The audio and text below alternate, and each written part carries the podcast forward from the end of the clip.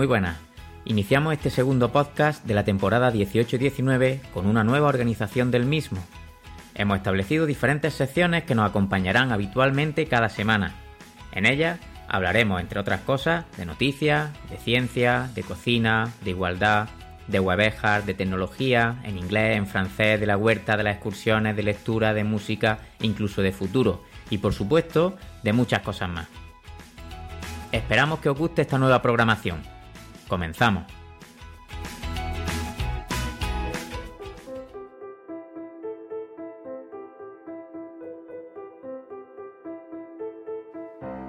Espacio de reflexión, un punto de inflexión, la actualidad y la educación, el cole que queremos.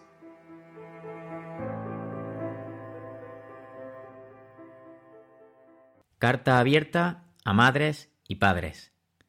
Querida madre, querido padre, corren malos tiempos para la educación de su hijo. Lo sé, porque yo también soy padre y no me gusta la televisión que ven mi hijo, ni los centros comerciales por donde pasean, ni los modelos que la sociedad les ofrece. También, como usted, imaginé otro mundo para mis hijos. Sin embargo, quiero decirle que a pesar de todo aquí estoy, cada mañana recibiré a su hijo en mi clase y bajaremos el volumen y el ritmo para poder leer tranquilos, para pensar todos juntos, para cooperar en un proyecto compartido. Entre todos hablaremos acerca de la verdad, la justicia, la paz, la solidaridad, y pensaremos cómo podemos construir un mundo que respete esas palabras y que las haga realidad. Junto a mis compañeras y compañeros, hemos creado para su hijo una escuela en la cual se hablan muchos idiomas y donde las TIC no son cacharros, sino prácticas reales de búsqueda de información, de remezcla, de creación. En un país donde se dice que no se lee, nosotros hemos hecho de la biblioteca un espacio alegre donde su hijo e hijas se encuentran con los libros de manera gozosa.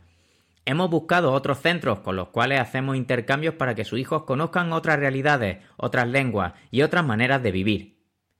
Entre todos, hemos convertido la escuela en la que trabajamos en algo más parecido al lugar que deseamos, y lo hemos hecho sin mirar quién es usted o cómo son su hijo o hija. Nuestra escuela es para todos y para todas, nadie sobra aquí. Por eso, en estos malos tiempos para la educación de su hijo, no crea a quienes dicen que no queremos trabajar dos horas más.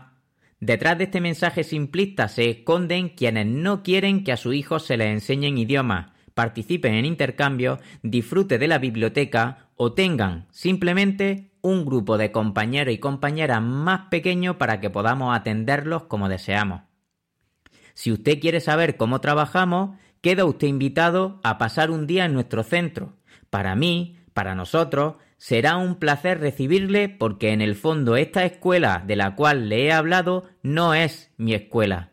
Nuestra escuela es de todos, por eso la defiendo por usted, por mi hijo, por su hijo, por su hija, por nosotros y por nosotras. Un abrazo. Los maestros y las maestras. Fragmento del libro de Fernando Trujillo Sáez, Propuestas para una escuela en el siglo XXI.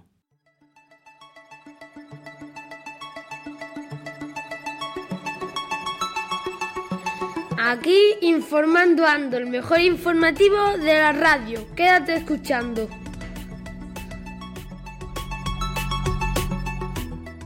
El Centro de Investigación en Agrigenómica crea plantas resistentes a la sequía más extrema. Una modificación genética permite que sigan creciendo aún en ausencia de agua.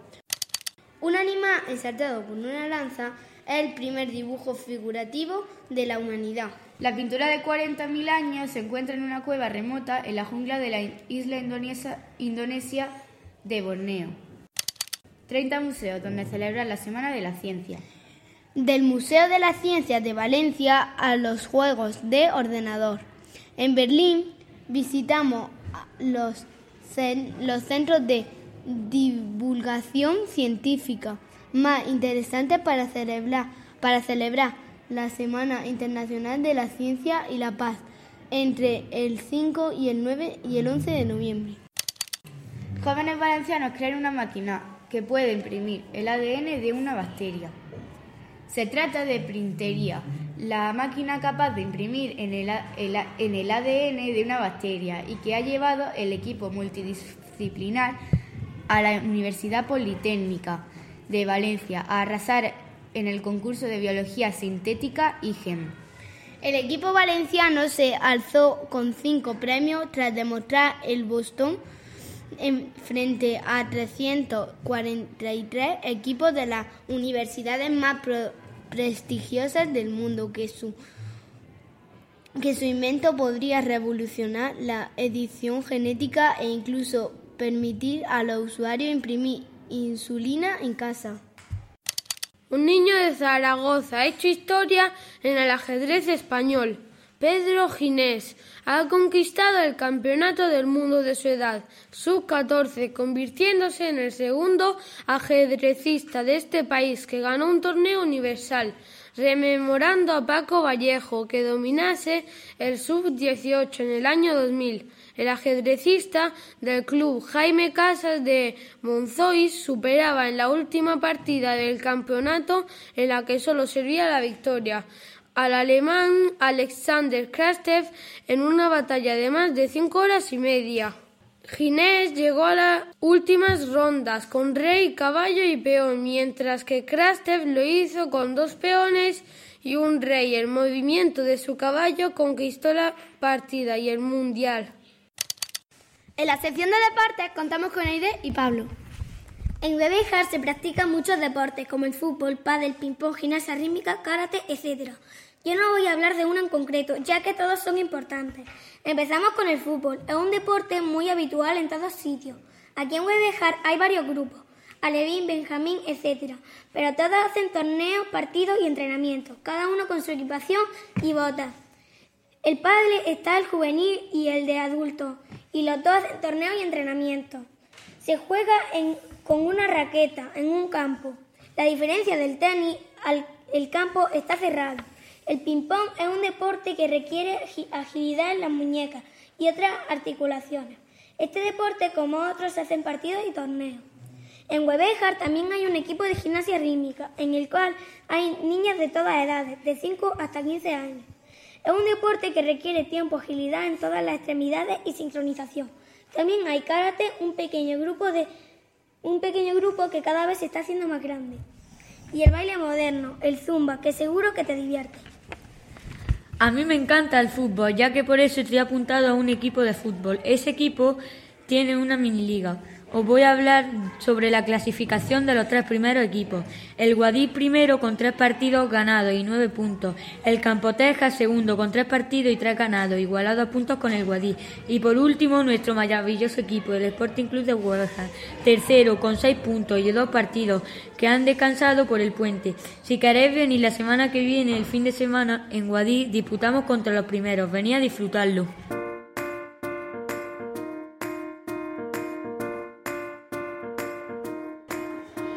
¿Quieres tener una vida saludable? Sí, pues quédate y escúchanos con su salud.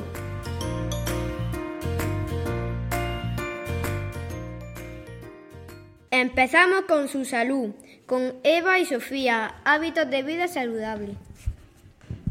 Buena alimentación. Para tener una buena alimentación hay que comer de todo pero sin abusar. Y sobre todo fruta y verdura.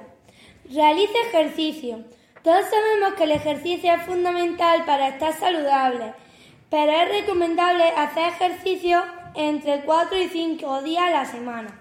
Si no eres una persona acostumbrada al ejercicio, deberás hacerlo continuamente, comenzando con sesiones de 15 minutos e ir aumentando gradualmente el ejercicio.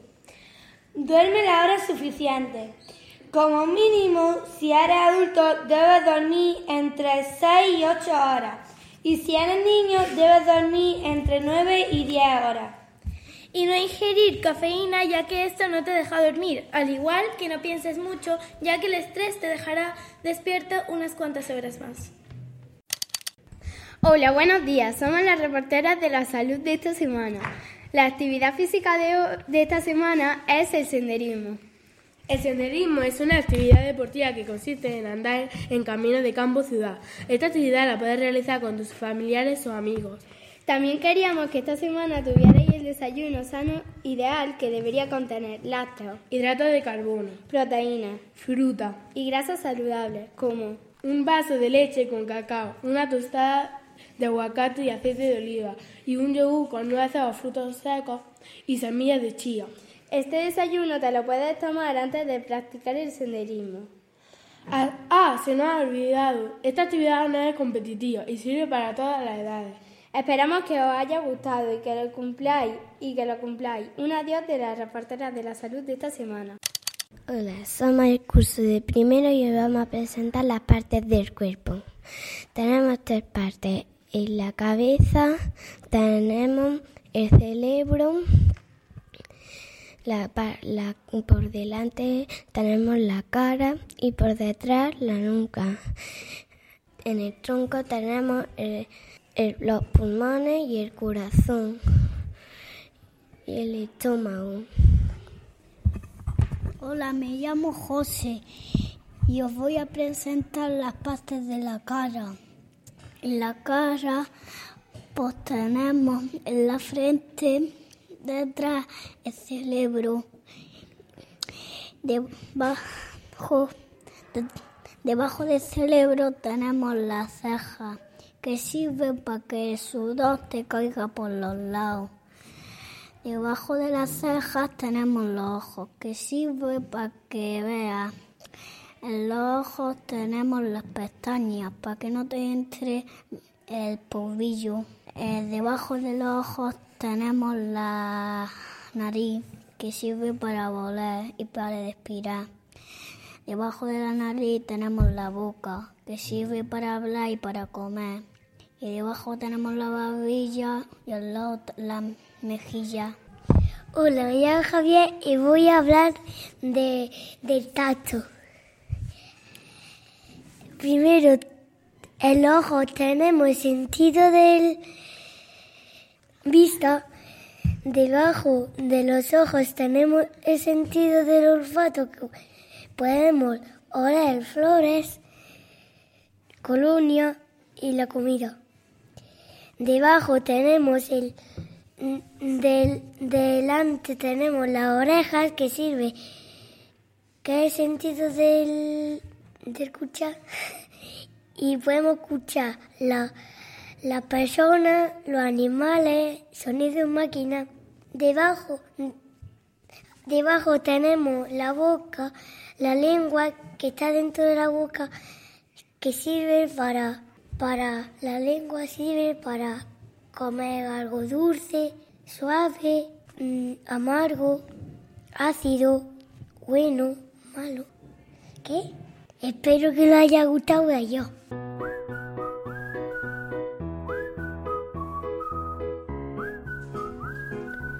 Callejeando, paseando por las calles de Hueveja.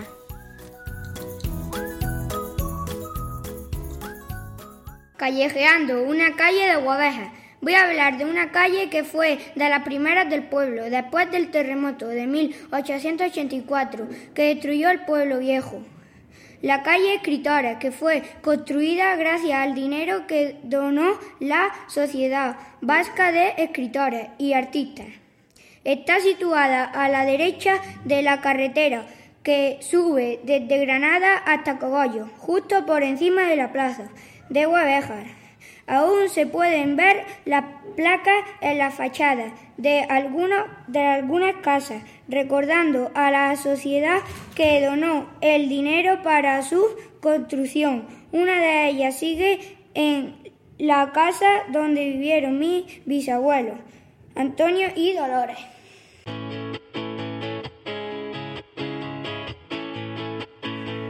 ¿Os apasiona la cocina? Las recetas de toda la vida quedaron en esta sección. Recetamos y cocinamos. Te receto.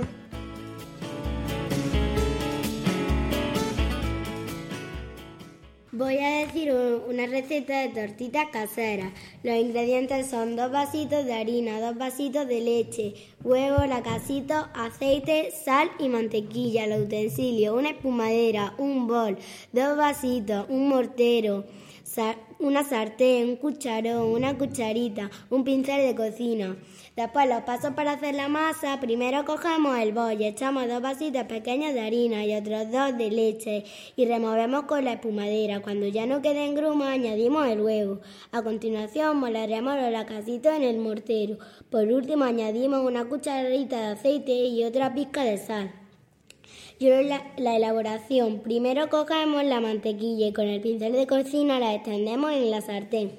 Cogemos el bol que contiene la masa y con el cucharón echamos pequeñas cantidades en la sartén a fuego lento. Cuando ya está dorada le damos la vuelta y después de un minuto ya está lista. Buen provecho. A mí la receta me la ha dado mi amiga Iria de Quinto A. Me dijo la receta, pero yo he incorporado lo de los lacasitos. Esta, esta comida no es recomendada para alérgicos al huevo, al gluten y a la lactosa. Esta receta no presenta dificultad, la pueden realizar niños y niñas, pero con supervisión de un adulto.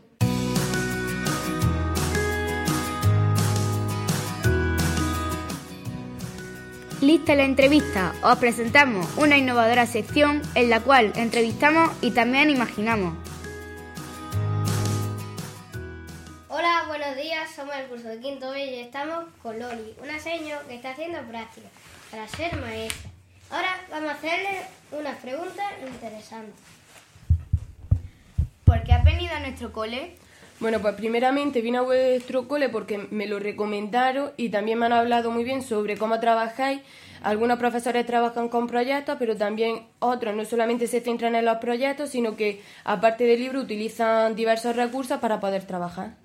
¿Qué hacéis en la universidad? En la universidad tenemos, en cada asignatura tenemos dos sesiones. Una es la teórica y otra es la práctica. En la teórica se ven todos los contenidos, los objetivos que se deben alcanzar, las competencias, etcétera, que tenemos que desarrollar para en la práctica poder poner en práctica y en, y en acción toda esa, esa teoría, por así decirlo, que hemos aprendido. ¿Qué asignatura te gusta más? Bueno, la asignatura que más me gusta, que más me gusta en lo que llevo de carrera es atención a la diversidad, porque ahí te das cuenta de cómo tú de alguna forma puedes actuar ante aquellos alumnos que necesitan alguna necesidad especial, alguna necesidad educativa, que quizás quizá si tú esa asignatura no la cursas, realmente de eso no te das cuenta de los de las necesidades o discapacidades que puedan tener. Todo eso es muy importante a la hora de estar frente a un grupo de alumnos. ¿Qué te parece la forma de trabajar de la clase en la que estás haciendo las prácticas? Pues la verdad que me parece muy bien y una forma diferente de aprender porque antes cuando yo misma estaba en la clase en primaria solo eh, el aprendizaje era basado sobre el libro Tú no tenías a lo mejor que hacer un proyecto ni nada. Ahora, sin embargo, sí que se hacen varios proyectos, que es realmente como se aprende, porque un alumno de esa forma se implica más y es realmente está haciendo una cosa que a ti te gusta y a la vez que está haciendo esa cosa que a ti te gusta, estás aprendiendo. Y es una forma muy diferente de aprender que es de la forma que más se aprende. ¿Qué es lo que más te gusta de eso? Lo que, lo que más me gusta de, de, las clases y de lo que estoy viendo es eso, que no solamente, eh, se, no solamente ha centrado en un libro, sino que aparte del libro, el libro como que se deja a un lado, por así decirlo, y el aprendizaje se basa también en las cosas que a un alumno le gusta, las cosas cercanas del propio alumno, no en el libro y ya está, ¿no? También hay que ponernos en la situación del alumno y ver lo que a él le gusta, qué preferencias tiene y cómo hacer que ese aprendizaje sea dinámico, lúdico, para que un alumno no llegue a su casa y diga, es que mañana me toca otra vez colegio y no tengo ganas de ir, pero sin embargo, si hacemos cosas interesantes, originales, los alumnos cada vez tienen más ganas de entrar al centro y de aprender. ¿Recuerdas qué hacías en la escuela? Bueno, pues yo en la escuela, aparte de también de los libros, hacíamos lecturas, actividades, pero más bien antes, la verdad que ahora la educación al respecto, eso ha cambiado mucho, porque antes las actividades eran casi siempre centradas en el libro, no había, por ejemplo, como había hecho un terrario, cosas así similares, o estáis con, el Lego, estáis con Lego también, todo eso antes, cuando yo estaba estudiando primaria, no había. ¿Te la pasas bien con los niños de este colegio? Sí, la verdad que me lo paso muy bien porque son unos niños muy acogedores y, muy responsable, respetuoso, siempre te hacen caso, nunca te faltan el respeto. ¿Te gustaría quedarte aquí? Sí. Entonces, ¿te gustaría ser maestra? bueno, yo desde pequeña siempre he querido ser maestra, mi mayor ilusión y mi sueño es ser una futura docente, ya que desde pequeña siempre lo he querido ser y mi vocación es ser maestra porque a mí lo que más me gusta son los niños. ¿Y por qué? Pues porque siempre he querido tratar con los alumnos. Pienso que la educación es lo más importante de todo, porque la educación es la base de todo. Cuando una persona no tiene educación, por así decirlo, no tiene nada. Entonces, si tú te consideras un buen docente, a esos alumnos tú le estás transmitiendo la educación y ciertos valores y normas que, tienen, que les van a ser útiles para su futuro. Muchas gracias por vuestra atención. Adiós. Saludos.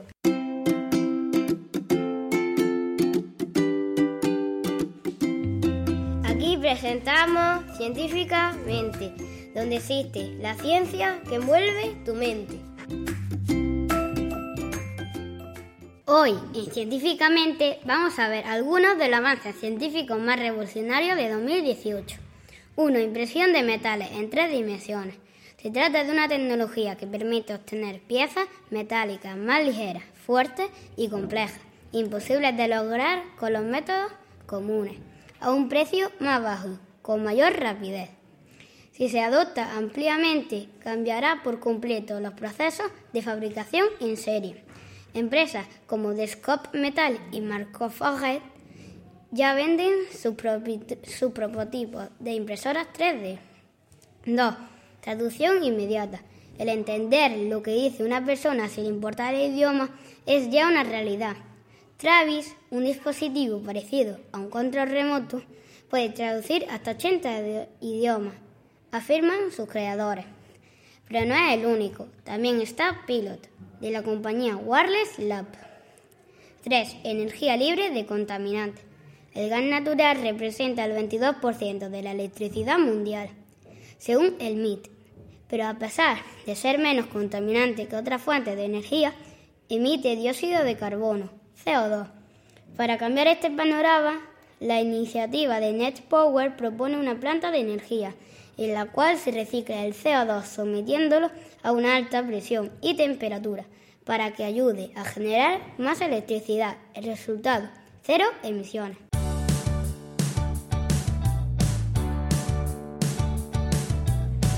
¿Os gustaría conocer la huerta del Lorca? Nuestras hortalizas, frutas y verduras son una auténtica ricura. Buenos días, estamos con dos alumnas de cuarto y le damos la palabra. Buenos días, el grupo de cuarto de primaria os presenta el programa de las terceras jornadas participativas en la Huerta de Lorca, del 12 al 16 de noviembre del 2018. Lunes 12, con la ayuda de familiares, los grupos de quinto A y quinto B harán el abonado de la tierra y arado. El lunes 12 al viernes 16, con ayuda de Lampa, el grupo de sexto A y sexto B harán el diseño de juegos populares en el patio de entrada, como parchí, ajedrez, juegos de chapa y circuito. Miércoles, miércoles 14, con la ayuda de familia, el, el grupo de infantil hará la siembra de habas. El martes 13, con ayuda de las familias, el grupo de primero hará la siembra de zanahorias. Martes 13, con la ayuda de familia, el grupo de segundo hará la siembra de guisantes. El jueves 15, con la ayuda de familia, el grupo de tercero hará la siembra de lechuga y cebolla. Viernes 16, con la ayuda de familia, el grupo de cuarto hará la plantación de flores. El jueves 15, la Diputación.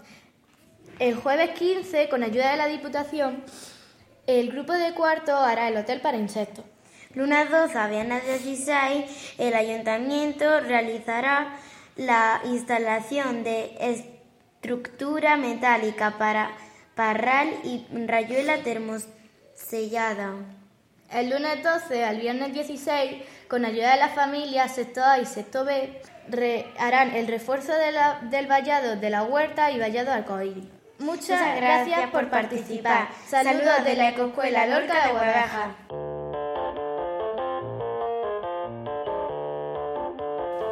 La lectura es interesante.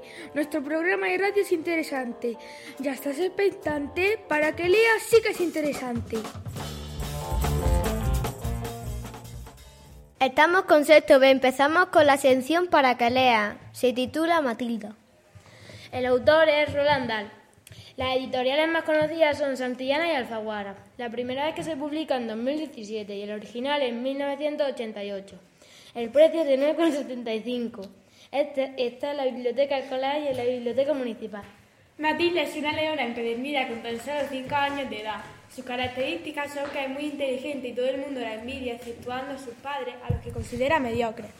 Matilda considera su vida un escándalo debido a que sus padres no la aprecian y no quieren que ella estudie ni lea libros. Después de tanto consiguió ir a la escuela, pero su directora, la señorita Trumbull, es un animal y se comporta fatal con los niños. Pero su profesora, la señorita Honey, le cambió, le cambió la vida. Anecdotario. Lo que nos ha llamado la atención de este libro es la inteligencia que tiene Matilda. Con esta inteligencia, Matilda nos ha, nos ha enseñado que podemos dar una lección a los adultos si se portan mal. En este caso, los padres de Matilda se portaban muy mal con ella, le castigaban por leer y por no ver la televisión. Esto es lo que le pasaba a Matilda en su vida hasta que se encontró con la señorita Honey.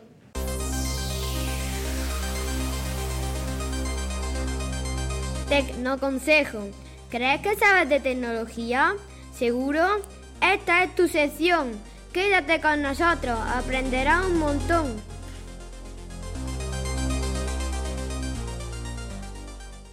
Este jueves pasado tuvimos un taller sobre privacidad en Internet y uso de redes sociales. En, en, el mismo nos informaron sobre algunos problemas que se dan con el mal uso de Internet, como el ciberacoso y el grooming. Vimos algunos vídeos sobre estos temas y nos dieron algunos consejos para mantener nuestra privacidad a la hora de navegar como por ejemplo que no publicáramos datos personales, que no compartiéramos fotos de otras personas, que no aceptáramos como amigos a quienes no conocemos personalmente, que no molestáramos a otras personas por las redes, que acudiéramos a nuestros padres si se nos presenta algún problema navegando y en definitiva para navegar en la red aplicáramos el sentido común. En resumen, no haga en Internet lo que no haría en la vida real.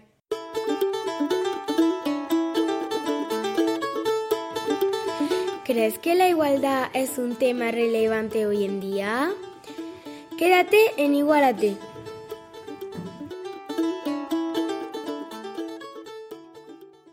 En los primeros Juegos Olímpicos, en torno al año 776 a.C., no solo no se dejaba competir a las mujeres, sino que las que estuvieran casadas no podían ver las pruebas. Más de 2.500 años después, en los primeros Juegos Modernos, en 1896, seguían sin poder competir.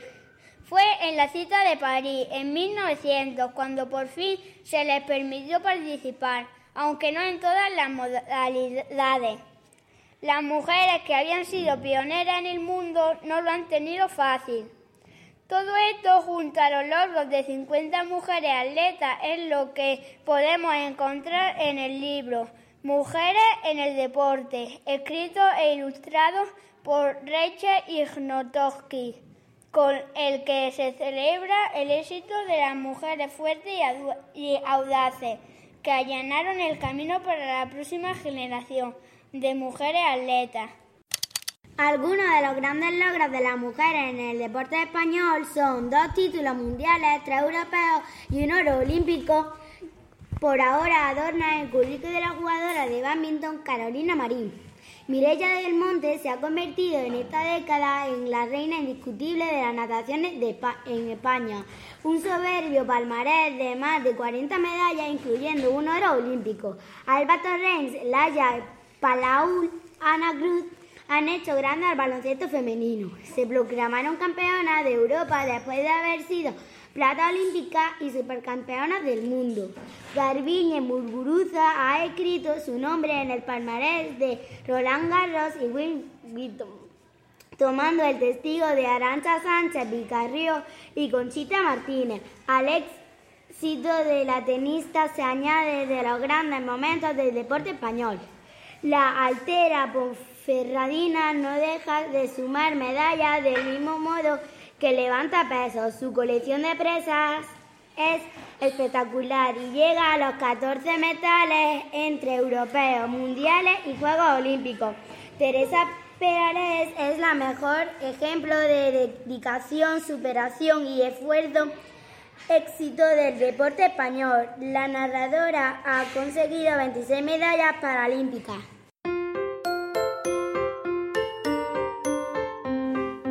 Le français est parfait, on l'apprend tout le temps. Si tu veux l'apprendre, reste ici avec nous.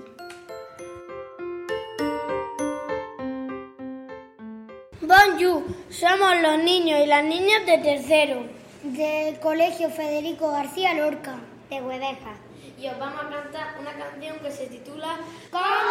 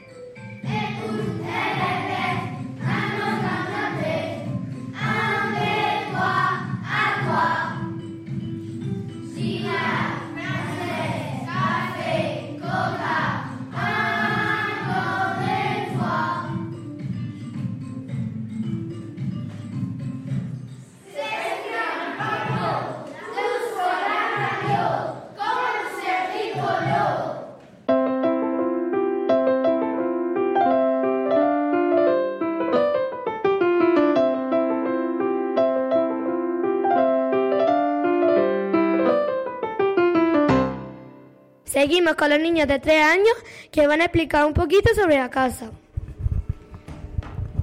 ¿Cómo te llamas? Valeria. ¿Tú? Ainhoa. Bárbara. Adán. Adán. ¿Dónde, vi- ¿Dónde vivimos? En la.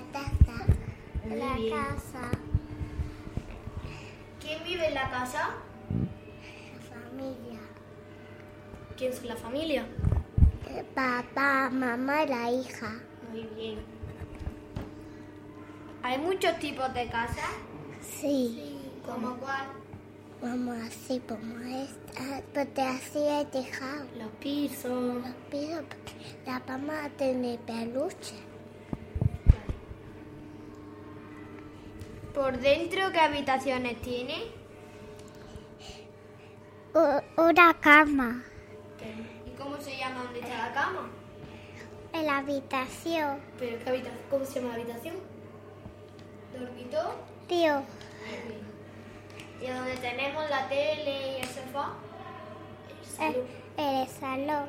Muy Y la cocina. Y la cocina. Muy bien. ¿Y a dónde hacemos pipí?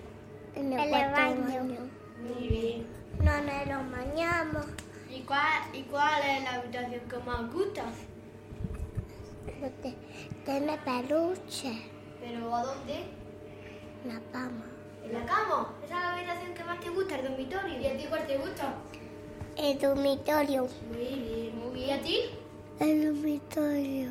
¿Y a ti? ¿Por qué os gusta el dormitorio? Y el dormitorio para mí. Muy bien. ¿Y para qué más? ¿Tenéis peluche y jugáis? Sí. Y yo tengo también peluche. Muy Y, bien. y yo también.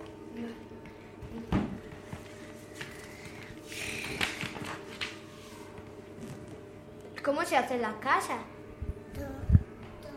Baja. ¿Con paja? ¿Con qué más? Y con ladrillo. ¿Con ladrillo? ¿Qué más? ¿Y eh? ¿Quién hace las casas?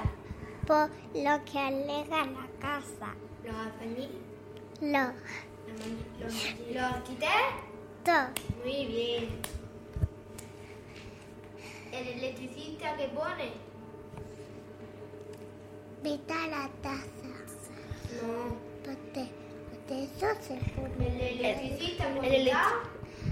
Montar la casa. No, él pone la ca... Eh, la casa. La luz. La luz. ¿Y los cables? Muy bien. ¿Y el fontanero?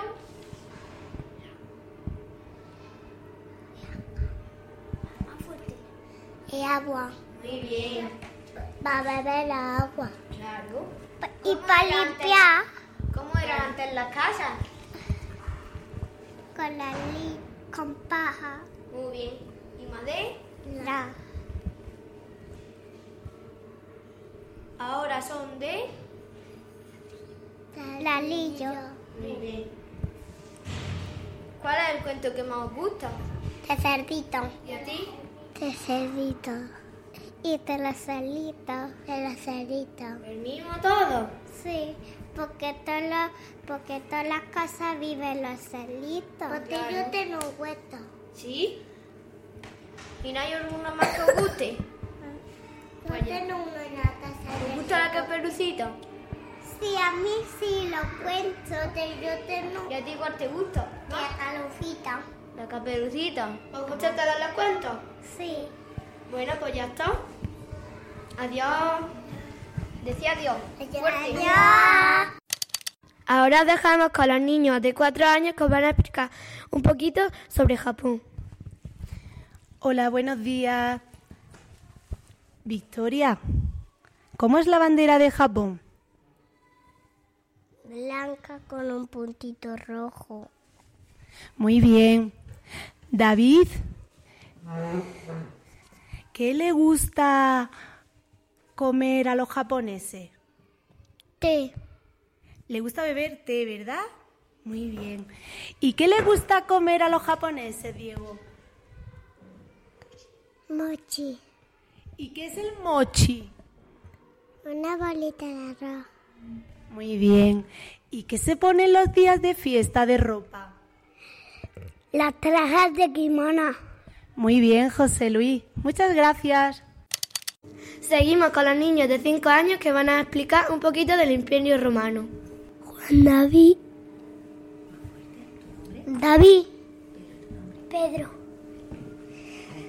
¿Qué idioma se hablaba en Roma? El latín. El latino. ¿Y nosotros qué idioma hablamos? El español. ¿Y de dónde viene el español? ¿De qué idioma venía? El latín. Cuando nosotros vamos por la calle, ¿por dónde andamos? Por la, ah, por la acera. Por la acera. ¿Y quién inventó las aceras? Ah, los romanos. Los romanos. ¿Qué otra cosita inventaron los romanos? Pues la la ánfora. La ánfora, muy bien. ¿Para qué servían las ánforas? Ah, para meter la, la comida fresca. Muy bien. ¿Y también los líquidos o no? Los líquidos no. Mm. También. ¿Y las casas? ¿Eran parecidas a las nuestras? Sí. No, no. Algunas cositas se parecen. ¿En qué no se parecen? ¿Qué es lo que tenían las casitas romanos que las nuestras no? ¿En la entrada qué había? Pues uno de ¿Cómo se un explica? depósito. Un depósito, muy bien. ¿De qué? De agua. De agua. Así no tenían que ir al río y no coger agua del río. Muy bien. Y vamos a ver. Y los tenían los tejados fuera afuera. Muy bien, Pedro. Y los cementerios se quedaban fuera del pueblo. ¿A qué se le ocurrió esa idea? A Roma. A Roma. ¿A Roma? ¿Para qué? ¿Por qué? Porque. No tenían que entrar no dentro, ¿no? Del cementerio. Pasaban los viajantes por fuera y no tenían que entrar a la ciudad. Eh, ¿Los juegos de romanos son iguales que los nuestros? Sí. ¿Como cuáles? ¿A quién- ¿Cuáles se Ah, el aro y la piedra. Las piedras que son las tabas. ¿Y cuál más? Eh, tres. El Tres en raya. Tres en raya. ¿Y muñecas? ¿Tenían muñecas ya los romanos? Sí. ¿Y los bebés? Ah, ¿Cómo se llama eso que estáis haciendo con la mano? So, so- sonaje. sonajero. Los sonajeros. Eh, vamos a ver, y de los monumentos que tenemos en España, todavía quedan muchos. Uno de ellos- son eh, los arcos. ¿Qué- ¿Cómo se Del llama triunfo. Muy bien. ¿Y esos arcos del triunfo, para qué lo usaban? Para celebrar la fiestas. ¿Pero qué fiestas son las que celebran? La para ganar lo bueno. Lo, bueno para ganar. Para ganar las batallas, para celebrar las batallas, ¿no? Vale, muy bien. Eh, eh, sí, sigue. Eh, ¿Había gimnasios Sí. en Roma? ¿Cómo se llamaban? Ah, Termas. termas. Termas, muy bien. ¿Y nosotros seguimos teniendo ahora como gimnasios también parecidos a eso? Sí, sí. Muy bien. Tenemos muchas cosas del Sí, Imperio sí. Romano, ¿verdad que sí? Eh, ¿El Imperio Romano fue el más grande del mundo? Sí, sí, sí. Decía a mí.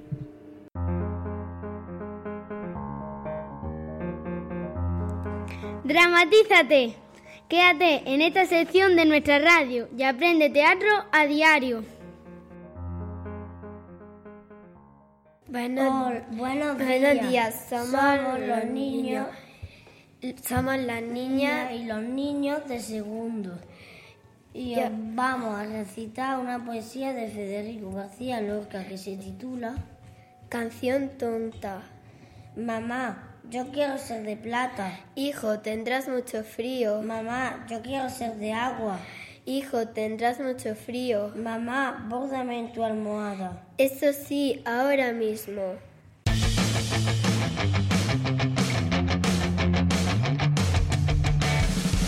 Salimos de la plaza. Viajes, excursiones, disfrutamos de ellas. Sigue nuestra huella.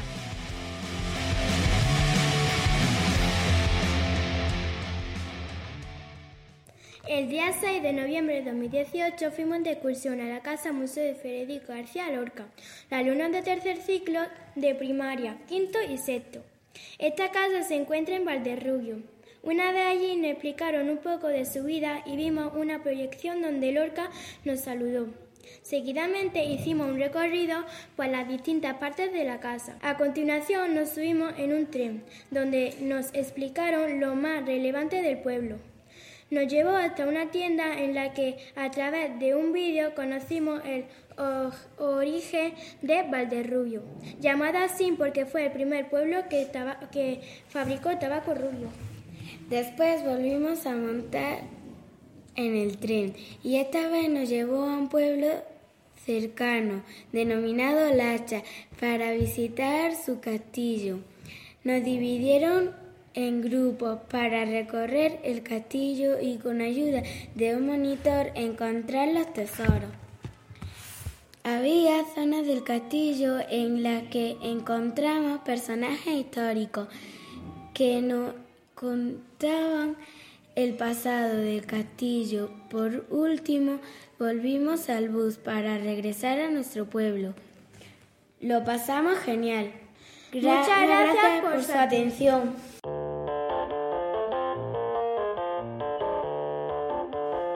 La música es una excelente opción para alegrarte el día.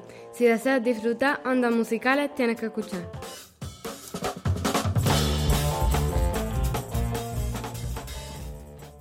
En 1931 Federico graba junto a Encarnación López La Argentinita, cinco discos gramo- gramofónicos de pizarra de 25 centímetros y 78 revoluciones por minuto, que contenía una canción en cada cara, lo que da un total de estas 10 mm, zorongo, gi- zorongo gitanos, los cuatro muleros, anda jaleo, en el café de Chinita, las tres hojas, los mozos de Moleón, los pelegrinitos, nana de Sevilla, sevillanas del siglo del siglo XVIII y las morillas de Jaén.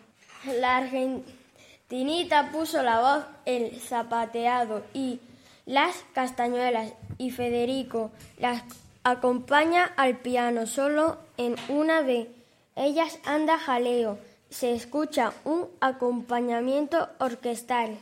El éxito de estas grabaciones realizadas por la discografía y la voz de su amo fue inmediato y desde entonces estas canciones son obras claves de- del cancionero y ahora vamos a escuchar la nana de Sevilla.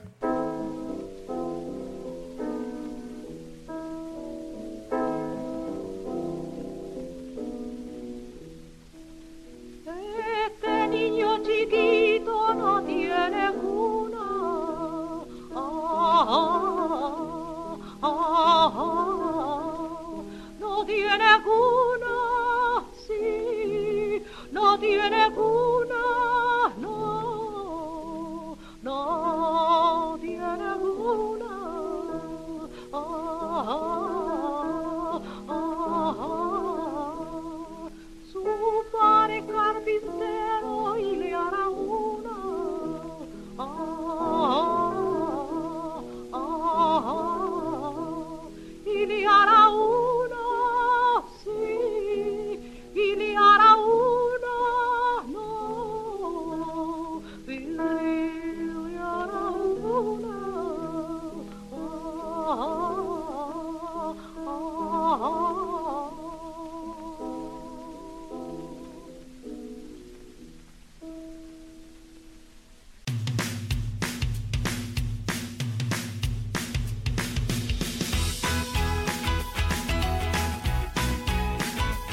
Despedimos esta segunda edición de nuestro podcast.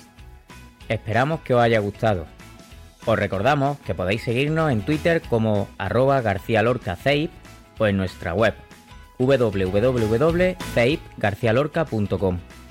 También nos encontráis con el perfil arroba fgebejar y en un blog fantástico en gebejar.blogspot.com. Hasta la próxima.